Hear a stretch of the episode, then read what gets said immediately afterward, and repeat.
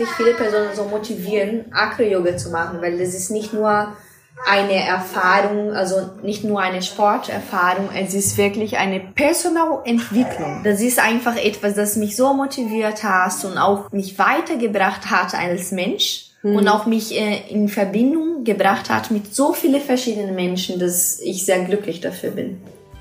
Du möchtest fliegen lernen? Du möchtest über dich selber hinauswachsen? Dann bist du hier genau richtig. Hi und herzlich willkommen zum Lerne Fliegen, dem Acro-Yoga-Podcast mit mir, Mai Nguyen. In der heutigen Folge habe ich eine echte Latina für euch im Interview. Marina ist aus Brasilien und lebt und arbeitet seit einigen Jahren in Deutschland und seit kurzem ist sie auch fertig ausgebildete Partner Acrobatics Acro-Yoga-Lehrerin.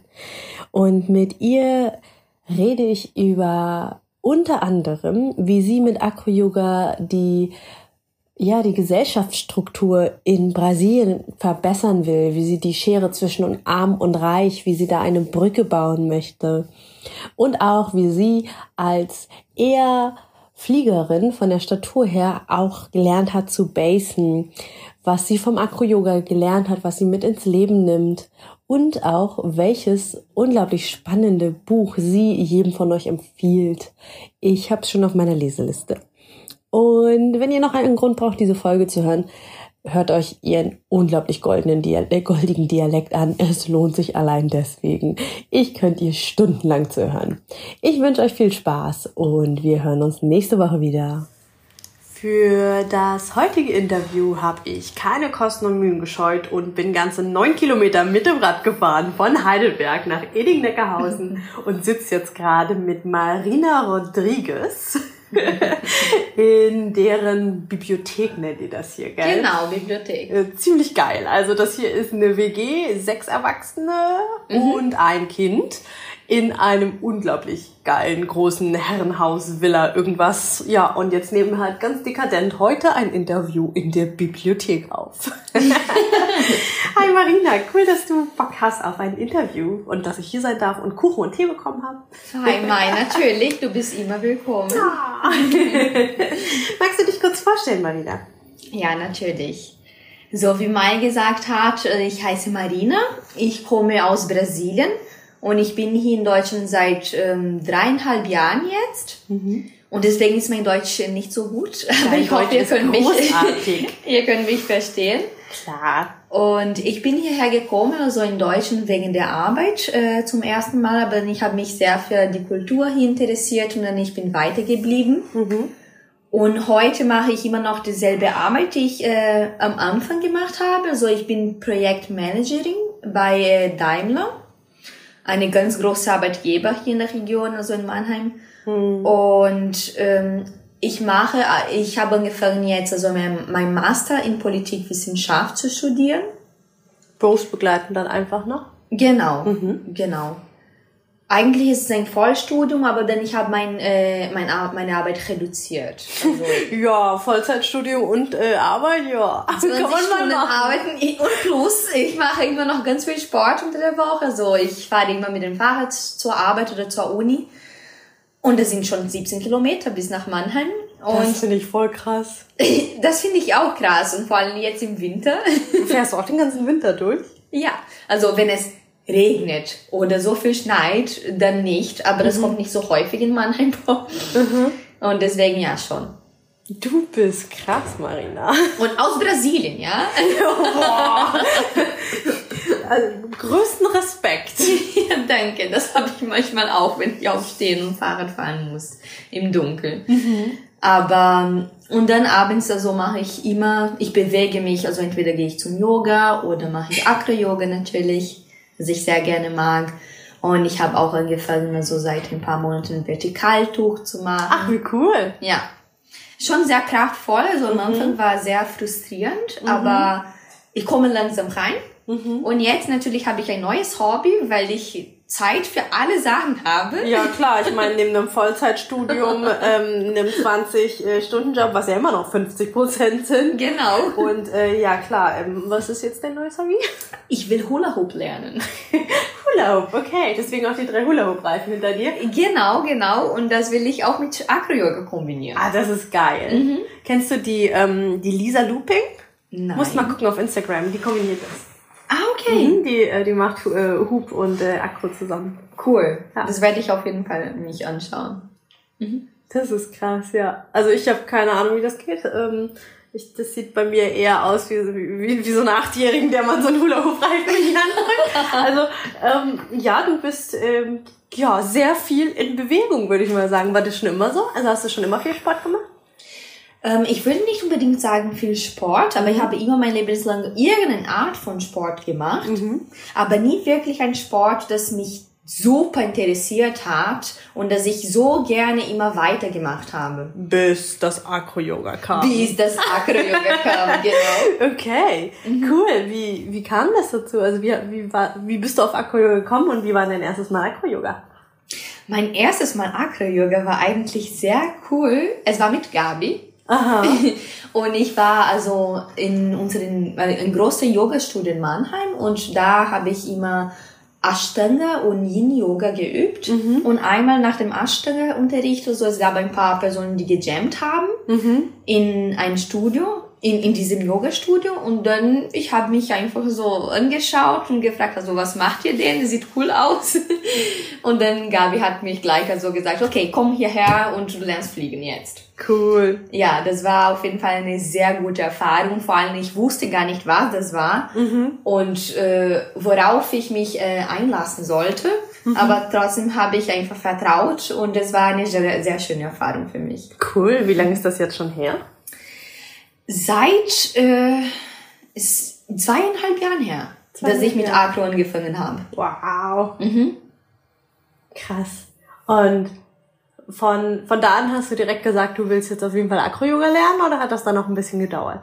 Es hat schon ein bisschen gedauert, weil ich habe mich einfach mehr vertraut, dass ich mehr warm mit den Personen auch gekommen bin. Und dann habe ich mich einfach mehr ähm, damit auseinandergesetzt. Also was ist überhaupt Acro-Yoga und was muss man dafür, äh, damit man fliegen kann oder basen kann, was äh, sind die Vorkenntnisse, die ich haben muss oder so.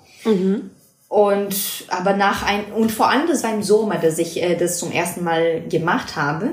Und dann natürlich die Jams sind immer draußen und auch wenn du kein, keine Lust auf Acro Yoga hast, du triffst die Menschen, die einfach am Rhein sind und dann du bekommst Lust einfach, um das zu machen. Das stimmt. Das stimmt, das kann ich sehr, sehr gut nachvollziehen. Ich gehe auch manchmal einfach zur Acro-Yoga-Jam, obwohl ich kein Acro mache und sitze dann einfach nur und quatsch mit den ganzen Leuten. Genau, einfach, weil die so Leute sind einfach mega schön. Ja. Und dann hat man auch was zum Gucken, ne? dann kann man einfach den Acro-Yogis zugucken und dann kann man irgendwie ein Buch lesen oder mit irgendwem quatschen. Ja, Genau. Auch super cool. Ja, und ich habe mich immer sehr wohl gefühlt bei der Gruppe und deswegen so Acro Yoga hat, äh, es ist eine Sportart für mich, äh, das auch total mit Spaß kombiniert hat. Ja, Spaß ist für mich auch ein riesengroßer Faktor am Akro. Und Du hast gerade noch erzählt, dass du dich dann mit Acro-Yoga auseinandergesetzt hast, um rauszufinden, was Acro-Yoga eigentlich ist. Was ist Acro-Yoga denn für dich? Was hast du denn jetzt rausgefunden? Ja, das ist eine wichtige Frage. Und für mich ist eigentlich also, es ist eine Mischung von Acrobatics, Yoga und auch Thai-Massage. Also Acro-Yoga, es gibt also diese Lunar- und Solar-Teil, äh, diese äh, Solar- und Lunar-Teil. Genauso wie beim Yoga, was ich sehr gern auch mag. Das ist nicht nur leistungsorientiert. Und das ist auch eine Sportart, die ich für mich gefunden habe, das auch sehr spielerisch ist. Spielerisch, ja, voll. Ja, Ja. Und das ist, deswegen sagt man ja auch beim Acro-Yoga, ne, hast du Lust zu spielen, ne? Es geht ja nicht so, oh, wollen wir mal trainieren. genau. Ja. Und dann Schönes. irgendwann ist es kein Gezw Gezwungen mehr, weil man spielt einfach. Ja. Und das macht Spaß. Ja. Und trotzdem macht man auch immer noch Sport. Total. Mhm. Also als ich das erste Mal Acro-Yoga gemacht habe, mhm. ich hatte danach, glaube ich, drei Tage lang Muskelkater. Also ich wusste gar nicht, wo oben und unten ist und wie ich mich eigentlich setzen soll, weil einfach alles wehgetan hat, weil man ja Muskeln anspannt, die man ja sonst nicht braucht, ne? Genau. Genau. Und trotzdem, man weiß nicht, wovon das gekommen ist, weil das hat trotzdem so viel Spaß gemacht. Mhm. Ja. Ja. Das stimmt. Also wenn ich überlege, dass ich vorher, also bevor ich Akro gemacht habe, war ich auch viel im Fitnessstudio und ich habe mich durchgequält. Also ich habe das echt nur gemacht, um halt fit zu sein. Ja. Und ähm, da war irgendwie eine halbe Stunde im Fitnessstudio schon anstrengend und nervig. Und Akro-Yoga machst du halt mal irgendwie drei Stunden und denkst so, huch, wie schon drei Stunden um? genau. Ja, total. Und das finde ich auch sehr wichtig, weil äh, im Fitnessstudio man geht einfach dahin, um fit körperlich zu sein. Mhm. Und Acro Yoga für mich ist viel mehr als fit im Körper, sondern fit im Geist auch. Total. Mhm. Das, ja, doch, das finde ich schön. Fit im Körper, fit im Geist, ja. Und das Coole ist, es ist ja auch beides, ne? Du allein dadurch, dass du es machst, also auch wenn du die ganze Zeit nur lachst und selbst wenn du die ganze Zeit nur runterfällst, äh, du bist danach auch körperlich fitter, weil dein Körper lernt ja die ganze Zeit, ne? Total. Und auch also, dass du, äh, wenn man in ein Jam ist, also man schaut einfach die anderen Menschen. Man mhm. lernt auch sehr viel mit den Augen. Ja, voll, das sage ich auch immer. Mhm. Ich lerne so viel allein irgendwie so hingucken und denke so, ah, mh, mm, so setzen die die Füße. Ach krass, das mache ich immer ganz anders. Und dann kann man schon wieder irgendwie was Neues ausprobieren. Lernen. Total, total. mhm. Mhm. Du hast vorhin noch gesagt, dass du dann auch angefangen hast zu recherchieren, was man denn eigentlich für Vorkenntnisse braucht, zum Basen, zum Fliegen. Mhm. Magst du da deine Ergebnisse mit uns teilen? Mensch, ja klar. Also zu fliegen, es ist schon ein Kunst, weil du musst dir vorstellen, dass du wie ein Brett sein musst. Mhm. In mei äh, meisten, die meisten Zeit, also wenn du, umso mehr du Körperspannung hast, mhm. umso besser kannst du fliegen und umso besser kann dein Base dich kontrollieren auch. Mhm. Und das ist sehr wichtig, dass du auch die Kontrolle überlässt bei deinem Base. Oh ja. Das auch diese Spiele so von Kontrolle überlassen und dich führen lassen, das war auch eine sehr schöne Kunst für mich, dass ich auch erstmal lernen musste. Mhm. Weil ich bin schon ein Mensch, der sich sehr in Kontrolle immer sein möchte. möchte, nicht möchte. muss, möchte. Genau. Mhm. Also das auf jeden Fall so Körperspannung für mich und Kontrolle überlassen mhm. als Fliegerin. Und als Base, also zuerst für mich, also die erste eineinhalb Jahre eigentlich bei Acro Yoga, ich habe nur, ich bin nur geflogen. Mhm. Und das fand ich voll schade, weil wenn ich jemanden Neuen etwas zeigen wollte und äh, diese Person konnte mich nicht basen, und deswegen konnte ich nicht fliegen, was ich eigentlich vorher machen könnte. Mhm. Und trotzdem möchte ich die Person einfach etwas zeigen. Und mhm. als Base ist einfacher, dass du in Kontakt kommst mit Personen, die gar nichts von Acro-Yoga wissen. Mhm. Weil dann du kannst sie zeigen, wie man, wie eine Acro-Yoga-Erfahrung sein kann. Mhm. Ja? Und deswegen habe ich gedacht, nein, ich will nicht mehr abhängig von Bases immer sein. Ja. und ich kann auch das Basen. Mhm. Und vor allem der Challenge steigt, steigert immer noch, weil es, es gibt nicht so viele Personen, die fliegen, sind kleiner als ich. Mhm. Deswegen, also du wirst immer basen eine Person, die mindestens same size ist. Mhm. Und das ist voll der Challenge. Und plus basen, was ich gar nicht gewohnt war. Mhm. Und als Base, ich habe ganz viel gelernt, dass man sehr viel Stabilität haben muss. Mhm. Egal ob ob L-Basing oder also am Boden oder am Standing. Mhm. Man muss immer sehr stabil da sein. Das heißt, wenn du L-Basing machst und du ein Bird sogar machst, du musst also deine Schultern auf den Boden lassen. Du musst äh, wirklich also diese Wurzel für dich äh, da haben. Ja. Deswegen Basen für mich, es war wirklich zu lernen Stabilität und nicht so viel äh, wackeln, weil daraus werden die Fliegen sehr bedank äh, bedankbar sein. Mhm.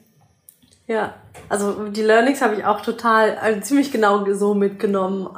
Ich meine, wir sind ja beide auch eher same size, ne? Ich ja, genau. 1,60, wie groß bist du?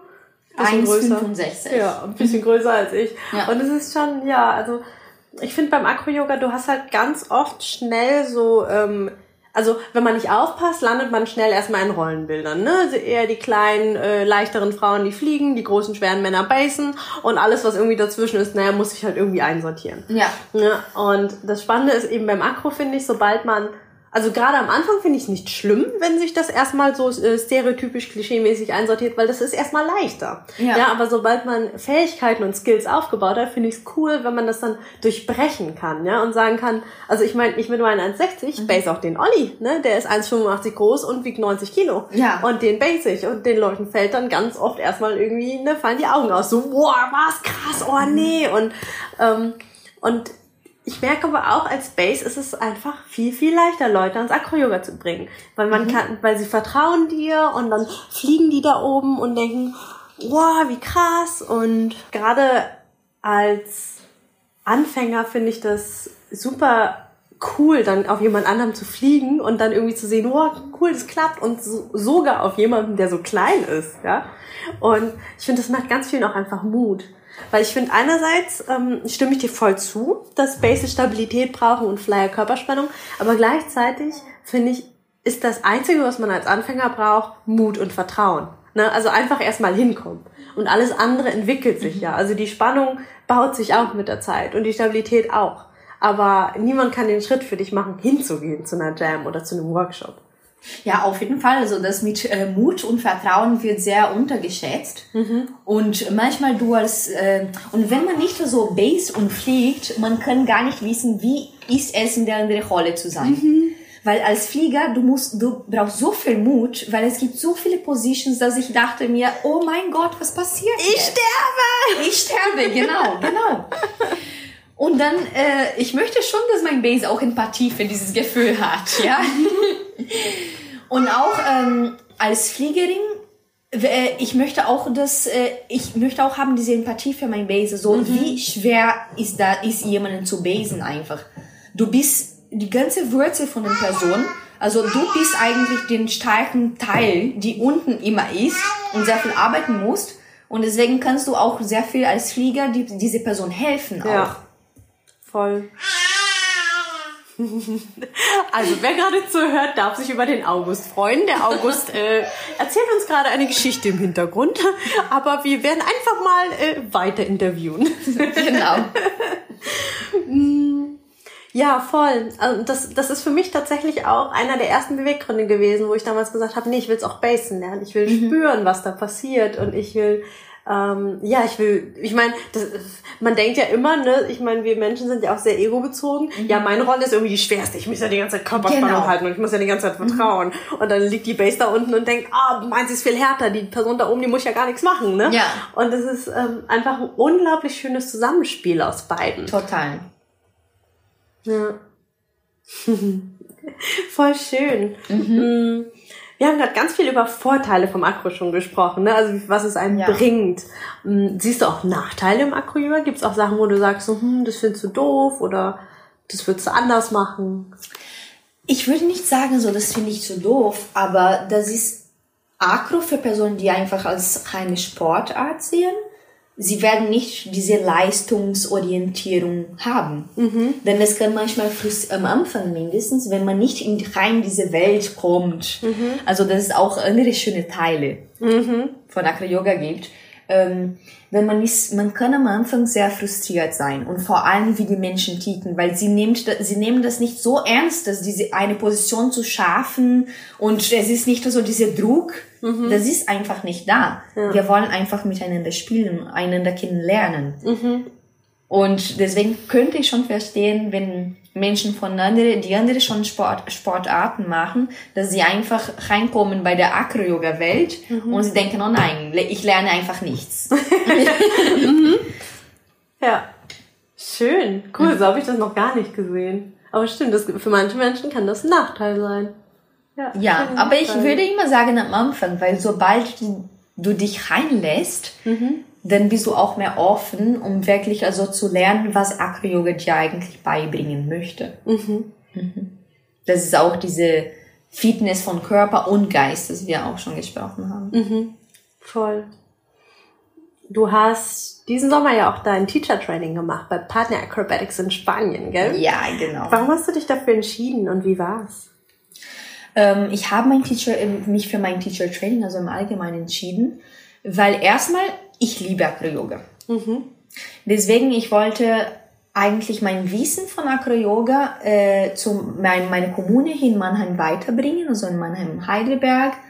Ähm, und vor allem, ich möchte auch ähm, soziale Veranstaltungen verknüpft äh, mit Acro-Yoga zu machen. Ich möchte auch ermöglichen, dass Personen, die die in der Gesellschaft so aus, ausgeschlossen sind, mhm auch äh, dieses schöne Erlebnis haben können. Mhm. Also ich möchte schon mehr mich mehr in einer sozialen Art äh, mit Acro Yoga.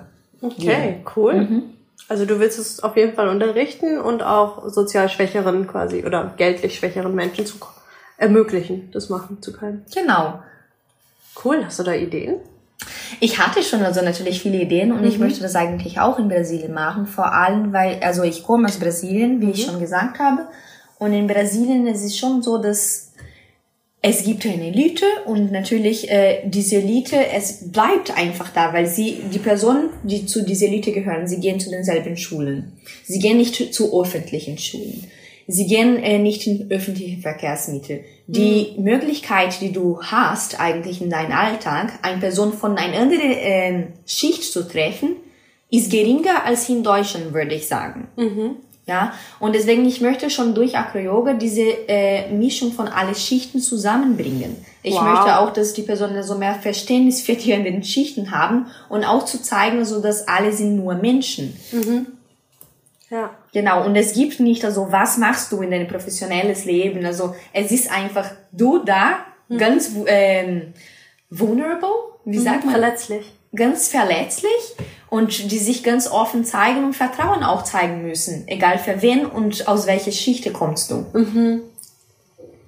Oh, das ist voll schön. Ja. Also das ist richtig, richtig schön und ich finde, das ist auch ein großes Ding beim Akro. Mhm. Ne? Also auch weil wir, ich finde, es ist auch super witzig. Wir, wir tragen ja auch beim Akro alle relativ die gleichen Sachen. Ja, also die Frauen haben fast alle irgendwelche Leggings an und einfach eine relativ schlicht Sport BH Top. Die Männer meistens irgendwie im Sommer oben ohne und mhm. irgendwie eine, eine Hose. Also man sieht auch nicht unbedingt, wer hat wie viel Geld. Die meisten ja. Frauen kommen auch ungeschminkt, außer sie kommen irgendwie von der Arbeit oder so. Also wir sind alle irgendwie so ein bisschen same same. Ne? Mhm. Und ich hatte gerade mit dem Basti, ich habe äh, dem Bas, äh, Sebastian Münzner aus, aus, aus der Karlsruher Community, mhm. den habe ich gerade diese Woche, diese oder letzte Woche habe ich ihn interviewt und ich habe nach dem Interview habe ich ihm erstmal eine WhatsApp geschrieben und meinte so, du Basti, das ist jetzt peinlich, aber äh, wie heißt du eigentlich mit Nachnamen? Münzner oder Münzer. Ja, also so, so ganz banale Sachen. Ja, man ja. kennt sich seit zwei, drei Jahren vom Akro. Man weiß alles über den Körper vom anderen.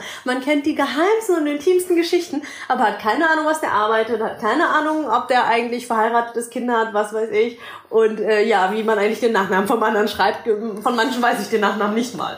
Ja, also Total. Es, ist so, es ist so vollkommen egal, weil es einfach darum geht, wie ist der Mensch. Ja, wie ist der Mensch, der jetzt hier und jetzt gerade vor mir sitzt und nicht welche tausend Geschichten schleppt er mit sich herum. Genau, und bei Acro vor allem, so wenn ich äh, Personen kennenlerne, äh, du fragst erstmal so, möchtest du fliegen oder möchtest du Stimmt. etwas machen? Und normalerweise ist ja so, was, was machst du? du? Ja, genau. Mhm. Und das definiert für mich nicht ein Mensch, also was ich, worauf ich arbeite und wofür ich mich meine Zeit gebe. Also es gibt verschiedene Gründe, warum ich etwas machen würde in mein professionelles Leben. Mhm. Aber in der Acro-Yoga-Welt, also du lernst wirklich die Person kennen, so mit äh, Gefühle und wirklich die Person, die mhm. Essenz von dieser Person. Ah, das hast du schön gesagt. ähm, kommen wir zurück zum Partner Acrobatics Teacher Training. Ja. Wie war's denn? Also ich habe ja selber eins bei Acro Yoga International gemacht mhm. und ich habe aber verstanden, dass das Teacher Training bei Partner Acrobatics vier Wochen geht am Stück, gell? Genau. Also natürlich haben wir Rest Days inzwischen, also es ist nicht, dass jeden Tag wir äh, Sport machen, mhm. aber äh, Partner Acrobatics, also sie sind ähm, auf jeden Fall, wir haben also diese Waage von Solar und Lunar da. Mhm.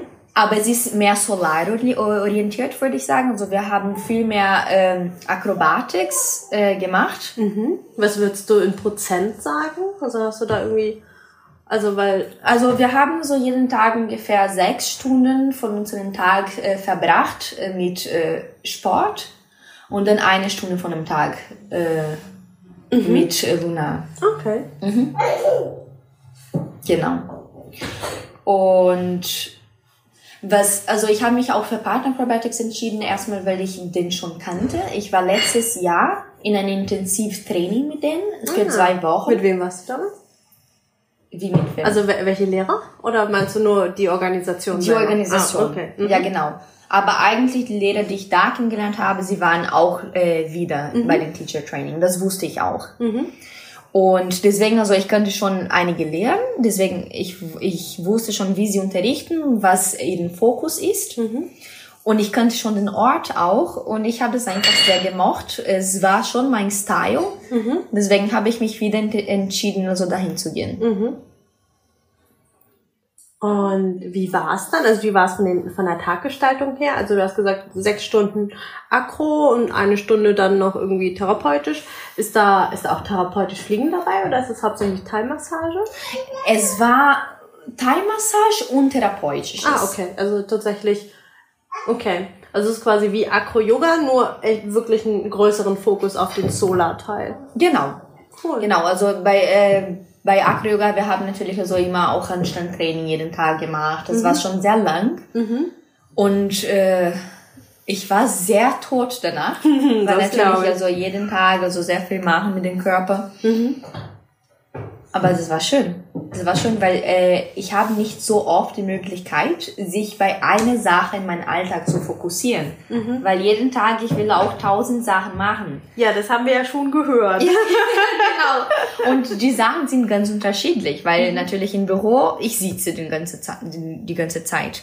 In, meine Vor äh, in der Uni, ich muss also Gruppenarbeit machen, so mit verschiedenen Menschen zusammenkommen und auch natürlich Vorlesungen. Also ich bin mehr passiv und dann, es kommt mehr den aktiven Teil von meinem Tag, das ist Sport machen und sich mit Freunden treffen danach. Und das finde ich immer in meinem Alltag ein schöner, äh, ein schöner Balance. Mhm. Aber manchmal mir fällt schon, also mich zu fokussieren den ganzen Tag in nur eine Sache. Mhm. Deswegen, ich finde es mega, mega schön und eine gute Erfahrung auch für mich. Mhm.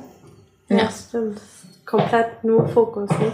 Und das finde ich ist auch so ein bisschen beim Akro, ist, ist auch ein bisschen Bewegungsmeditation. Ne? Du, du kannst nur auf dieses eine fokussiert sein, weil ansonsten fällt dein Flieger runter oder äh, du fällst runter oder du lässt jemanden fallen, wenn du der Spotter bist. Also es ist so, wenn man im Akro ist, ist man im Akro und nicht bei der Einkaufsliste und bei dem Streit, den man halt früher mit dem Partner hatte oder bei der To-Do-Liste für die Arbeit. Ja, man ist volle Kanne da. Es ist sehr schön, dass du das sagst, weil sogar bei Yoga, manchmal tut es mir schwer, ich tue mir schwer, wirklich in mich zu fokussieren mhm. und nicht in meine Alltagsprobleme, weil bei Yoga, ich bin nur verantwortlich für mich selbst. Ja. Mhm. Aber beim Acro-Yoga ich bin nicht verantwortlich nur für mich selbst. Ich ja. mache das mit einem Partner. Ja. Und ich muss wirklich, also wenn ich mein Vertrauen zu jemandem, äh, wenn ich jemand vertrauen will, ich muss auch mein Vertrauen geben. Ja. Und deswegen, ich muss mich schon fokussieren. Ich muss mich schon fokussieren, dass wir in diesen Flow kommen und dass ich nicht in meine andere tausend Sachen denken. Ja. Mhm. Ich muss gerade lachen, weil der August gerade äh, hinterm Vorhang hervorschaut. ich glaube, das ist so ein Kuckuckspiel, oder? Total, er macht es Jetzt, äh, wer es gerade nicht hören, äh, nicht sehen kann, dadurch, dass es ja nur ein Podcast ist und wie ich letztens gelernt habe, kein Vodcast. ähm, ja, der August ähm, freut sich gerade ganz diebisch. Jedes Mal, wenn wir hinschauen, versteckt er sich wieder. Ähm, ja, ich, äh, ich stelle mir das auch, also auch bei euch hier im Haus, ich finde es so cool, dass, dass ihr hier mit einem Kind lebt. Also, ne, ich meine, ihr seid drei Paare, beziehungsweise du hast dich gerade getrennt, aber im Prinzip wart ihr jetzt eine lange Zeit drei Paare und ein Kind, das ist ja irgendwie auch nochmal eine ganz andere Erfahrung, oder? Total. So ein Kind von klein auf aufwachsen zu sehen.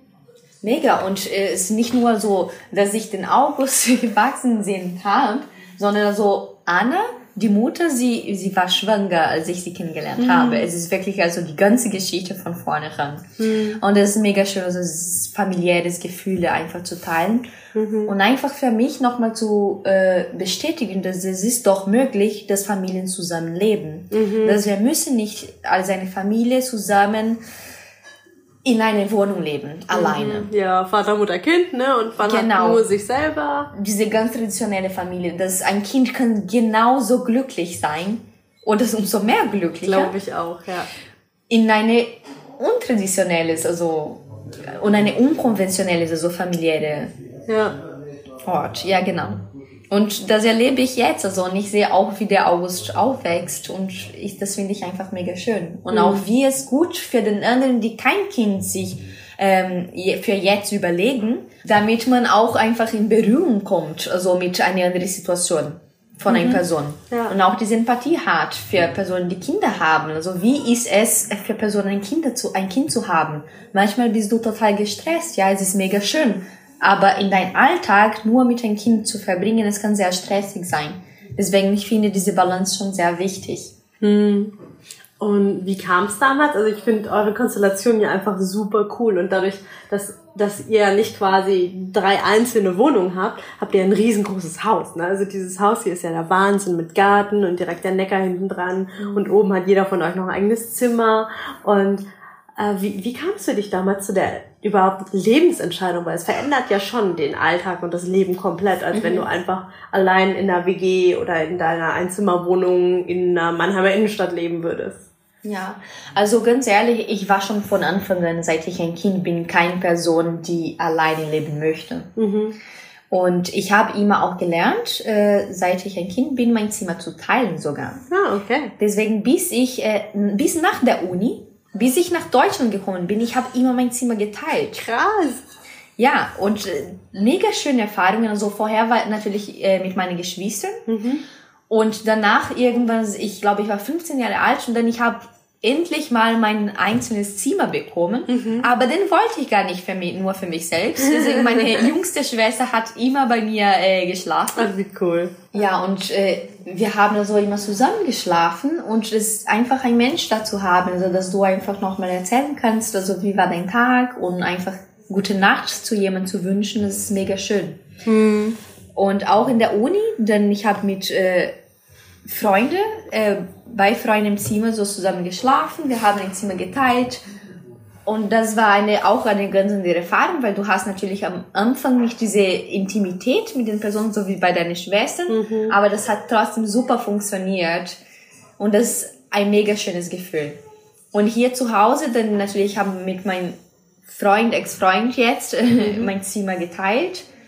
Und jetzt das erste Mal eigentlich, dass ich ein Zimmer, in ein Zimmer alleine schlafen muss.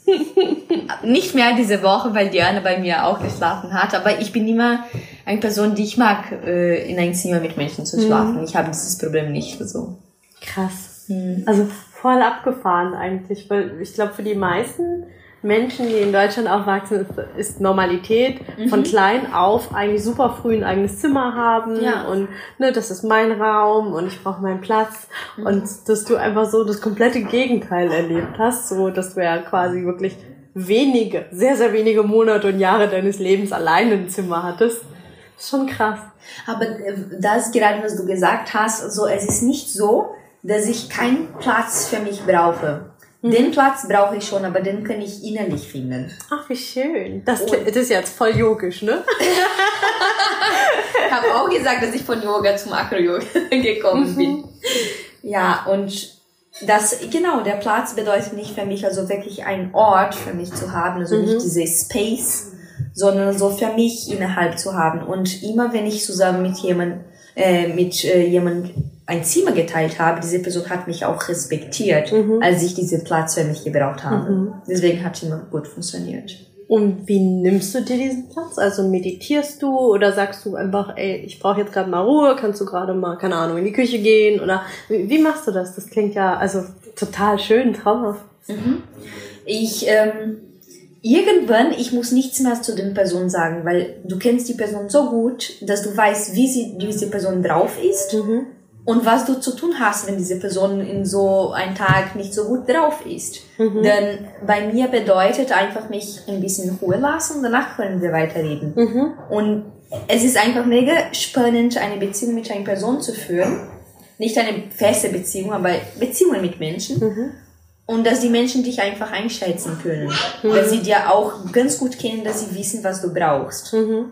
Und deswegen, ich habe mich immer am Anfang sehr offen gehalten mit mhm. Personen und auch mich gezeigt, äh, wer ich bin, mhm. damit wir schneller zu diesem Ort kommen können, wo diese Person mich ganz gut kennt und mhm. weiß, was ich brauche auch.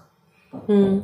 Und das finde ich an dir auch sehr, sehr bemerkenswert als Mensch. Also wir kennen uns ja jetzt auch schon länger. Du bist auch ein Mensch, der unglaublich schnell all in geht, emotional all in so. Ne? Weiß nicht, emotional striptease, here I am. Ja, ich bin dieser Mensch, ja. der ich bin. Ich bin vulnerable, ich bin verletzlich, genauso wie du. Mhm. Und in dem Moment ähm, lädst du auch den anderen dazu ein, sich zu zeigen.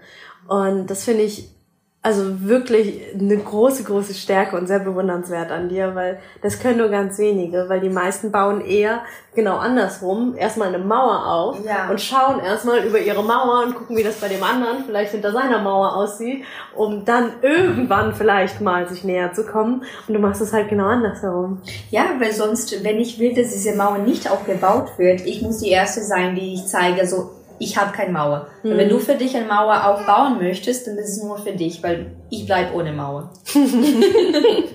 Super schön. Mhm.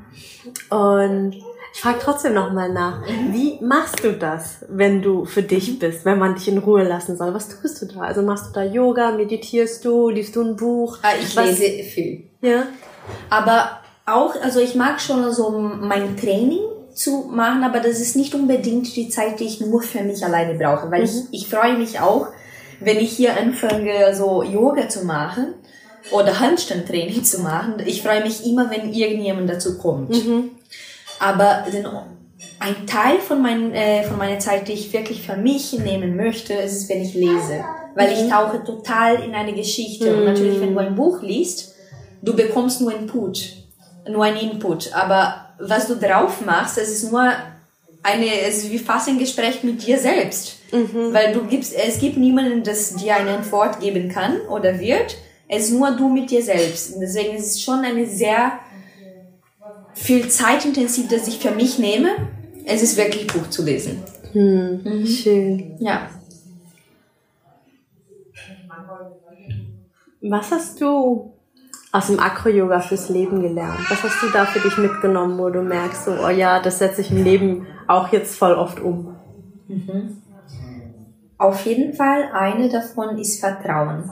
Mhm. Ja. Und genau was ich gesagt habe, also das, wenn ich äh, will, dass mich Personen vertrauen, muss auch vertraubar mich machen. Mhm. Und auch was ich äh, gelernt habe, es ist, dass jeder Mensch anders ist. Mhm. Wirklich anders. Und dass du dich, ähm, es gibt keine, man kann nicht einfach Personen in Box machen. Man mhm. kann das einfach nicht, weil jeder Körper ist anders, jeder Geist ist anders. Mhm. Und auch diese Empathie zu entwickeln für verschiedene Menschen, die nicht so wie du denken. Mhm. Weil sie sind alle nur Menschen. Ja. Das sind schöne Learnings. Sehr, sehr schön. Mega, mega und sehr wichtig auch. Mhm. Ja. Mhm. Wo findet man dich denn online? Hast du, kann man dir irgendwie auf Facebook äh, folgen, Instagram, ähm, im Real Life? Bist du auf irgendwelchen Jams besonders oft? Gibst du selber Workshops oder hast du vielleicht geplant? Was, was steht jetzt für dich quasi so an? Mhm. Also online kann ich nicht so gut finden. Ich habe mhm. leider also nur Trema und WhatsApp. Mhm. Du bist nicht so Social Media, gell? Nein, und ich benutze wirklich nur diese Medien, nur zu sagen, so, wir treffen uns da, Punkt. Genauso wie ich immer bei dir mache. Mhm. Und ähm, ja, ich gebe eigentlich sehr viel Wert für Persön also für Face-to-Face, -face, einfach mhm. äh, Austausch. Und normalerweise so, man trifft mich in der Uni heutzutage.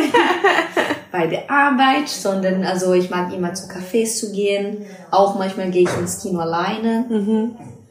Und natürlich bei den Jams, äh, immer in Mannheim. Also ich bin ähm, abends sehr oft in Mannheim, mhm. also im Zirkus, Jams, also wenn es Sommer ist, natürlich draußen. Mhm.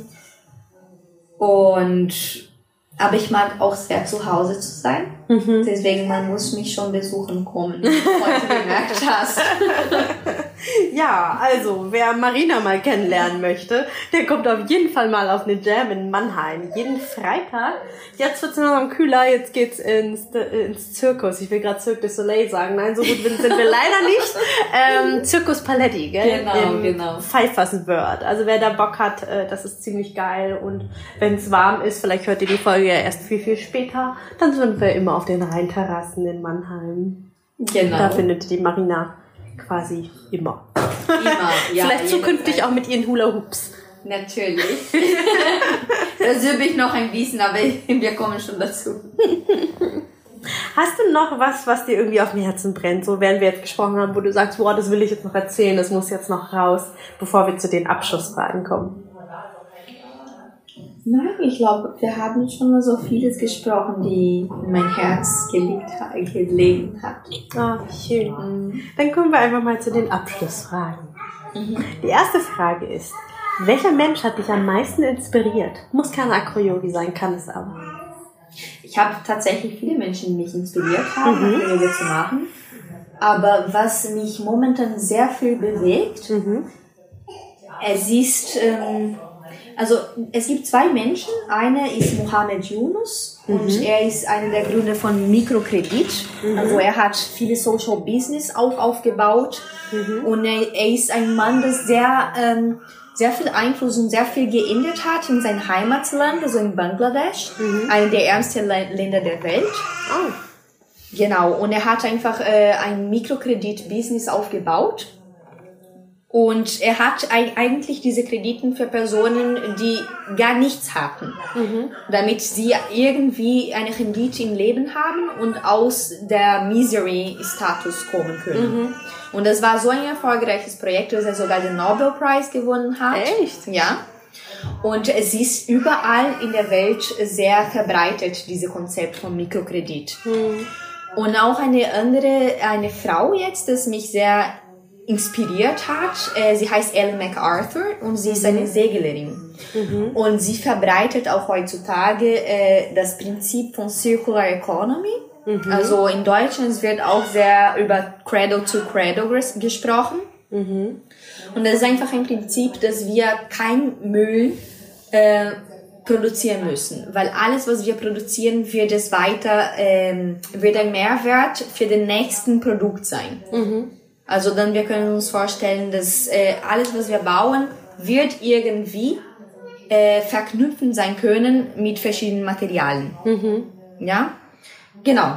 Das sind die zwei Menschen, die momentan mich sehr inspirieren, etwas zu ändern auch für mich. Wow, also super, super cool. Die muss ich auf jeden Fall auch mal googeln. Mhm. Und ich werde auf jeden Fall auch irgendwie einen Link zu denen oder so in die Show Notes tun. Super spannend. Danke. Ja. Hm. Zweitens, welches Buch sollte deiner Meinung nach jeder gelesen haben? Okay. Ich sehe schon. Du kommst nicht auf ein Buch, sondern wahrscheinlich so fünf. Tausend. Aber ich werde über ein Buch sprechen, das ähm, mich für den magischen Realismus geöffnet hat. Magischer Realismus. Okay. Ja. Es ist, ich bin eine Person, dass ich, ich liebe Bücher, die wahre Geschichte zeigen. Mhm. Aber ich mag, ich liebe auch Romane. Mhm. Ich liebe auch äh, Bücher, die total mit Fantasie spielen. Mhm. Und das erste Buch, das ich gelesen habe, das diese beide Aspekte, die ich liebe, kombiniert hat, mhm. war 100 Jahre Einsamkeit. 100 Jahre Einsamkeit. Aha. Und das ist von äh, Gabriel Garcia Marquez. Mhm. Er ist ein Schriftsteller aus Kolumbien. Mhm dieses Buch hat so viel für mich bedeutet, weil das ist eine Geschichte von einer ganze, eine ganze Generation, von einer Familie. Mhm. Und äh, es kombiniert viele Realismus, also du, du weißt nicht mehr, ob du in einer Geschichte bist, die nicht existiert hat, mhm. oder du in der realen Welt bist. Mhm.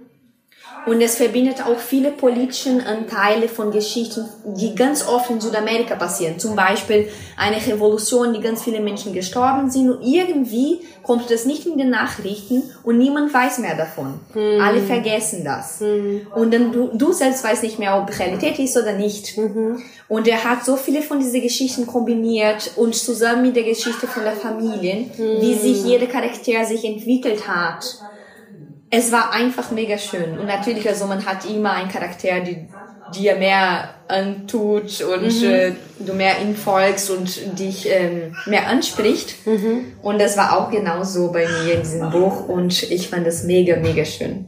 Wow. Mhm. Das klingt auch richtig Hammer. Ja. Und das hatten wir ja auch vorhin schon, ne? du bist ja äh, eine absolute Buchliebhaberin. wow. Also das ist echt eine Empfehlung, die habe ich so noch nicht gehört. Ich bin gespannt. Mhm. Kommt bestimmt auf meine Leseliste. Ja, mach das. mm, und dann kommen wir zur allerletzten Frage. Mm, stell dir vor, du bist am Ende deines Lebens. Du liegst auf deinem Sterbebett und schaust zurück auf dein Leben. Es läuft vor dir ab wie so ein Film. Was für ein Titel hätte dein Leben? Was für ein Filmtitel wäre das?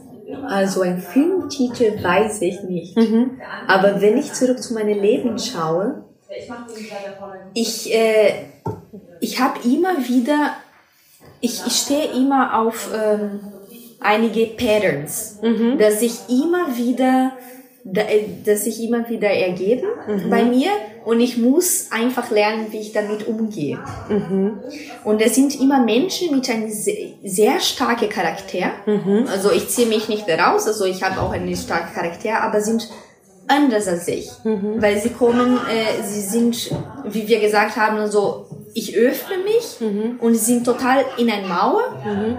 und sie müssen einfach dieses Bild weiter haben von sich und sie, sie können sich nicht verletzlich zeigen. Mhm. Und trotzdem, sie sind, sie, sie haben einen Bezug zu mir, mhm. dass ich sie nicht einfach lassen kann, mhm. weil sie werden immer in mein Leben sein, in irgendeiner Art mhm. oder mindestens in einem Moment, sie sind zum Beispiel wie mein Chef. Also ich kann nicht also sagen zu meinem Chef, äh, geh, geh weg von meinem Chef, weil ich muss mit denen zusammen jeden Tag arbeiten. Also das ist nur ein Beispiel. ist nicht ein imaginärer Chef natürlich. Ne? Genau. Nee, es ist momentan gar nicht so. Aber mhm. nur ein Beispiel. Mhm, also es gibt Menschen, die sind einfach da. Ne? Die, die sind einfach da und äh, du kannst nicht weg von dem gehen. Mhm. Aber du musst einfach lernen, wie du mit so ein verschiedener Art von Mensch umgehst. Mhm. Weil das wird, ich habe schon gesehen, dass das wird mein Lebenslang mich begleiten. Mhm. Und ich muss einfach für mich lernen, wie komme ich klar mit diesem mhm. Mensch und wie können wir unsere Beziehung optimieren. Mhm. Weil das wird nie, wir werden nie eine eigene Meinung haben, aber das müssen wir auch nicht. Nie die gleiche Meinung. Die gleiche Meinung, mhm. ja genau. ja. ja. Das ist eine schöne Lebensaufgabe. ich weiß, aber das ist auch sehr hart. Mhm. Ja, auf jeden Fall. Mhm. Aber ich finde es cool, dass du das für dich schon so klar hast, ja. Also dass du immer wieder die gleichen Muster für dich jetzt schon entdeckt hast und wo du sagst, okay, da das äh, kann jetzt ein bisschen länger dauern, aber ich bin offen dafür, das zu bearbeiten und ich bin offen dafür für, zu wachsen. Ja, also für ja. mich ist das auch ein unglaublicher Anteil an Persönlichkeitsentwicklung zu akzeptieren. Ich bin so, wie ich bin und diese Menschen sind so, wie sie ja. sind. Aber es hat einen Grund, dass sie immer wieder in mein Leben treten, ne? weil es ist ja auch ein jeder Mensch, dem wir begegnen und alles, was uns passiert, ist ja ein Spiegel von dem, was irgendwo in uns ist, ja. Und wenn da irgendein Teil ist, den wir nicht annehmen wollen von uns, den wir nicht sehen wollen, dann treten diese Menschen, diese Spiegel immer und die immer wieder in unser Leben, bis wir sie irgendwann integriert haben. Ja? Das ist so schön, dass du das sagst, weil das ist genau, was äh, momentan für mich passiert. Mhm. Für mich äh, so im, im, ja, genau, was da los ist. Und ich muss damit schon umgehen können. Mhm. Also müssen wir nie, aber du darfst. ich will. Ja, du willst, das ist noch viel schöner. Genau. Hast du noch ein paar Abschlussworte, Marina? Also vielen Dank erstmal, dass du mich eingeladen hast für deinen Podcast. Ich finde es voll schön, dass du eigentlich das machst. Und ähm, ich wollte eigentlich viele Personen so motivieren, Acro-Yoga zu machen, weil das ist nicht nur eine Erfahrung, also nicht nur eine Sporterfahrung, es ist wirklich eine ähm, Personalentwicklung Erfahrung. Mhm. Das ist einfach etwas, das mich so motiviert hat und auch mich weitergebracht hast, hat als Mensch mhm. und auch mich äh, in Verbindung gebracht hat mit so vielen verschiedenen Menschen, dass ich sehr glücklich dafür bin. Mhm. Ja. Das kann ich eins zu eins so unterschreiben. Genau. Vielen Dank, liebe Marina, dass du dir die Zeit genommen hast, dass ich herkommen durfte, dass Natürlich. ich Kuchen und Tee bekommen habe und dass wir hier ganz dekadent in äh, der Bibliothek sitzen. Ich glaube, das ist der dekadenteste Podcast-Aufnahmeort, den ich bisher hatte. und ich hoffe, es hat euch Spaß gemacht, uns zuzuhören. Also Marina und ich hatten auf jeden Fall Spaß. Ja, auf jeden Fall. Und wir hören uns zur nächsten Folge nächsten Montag. Ciao.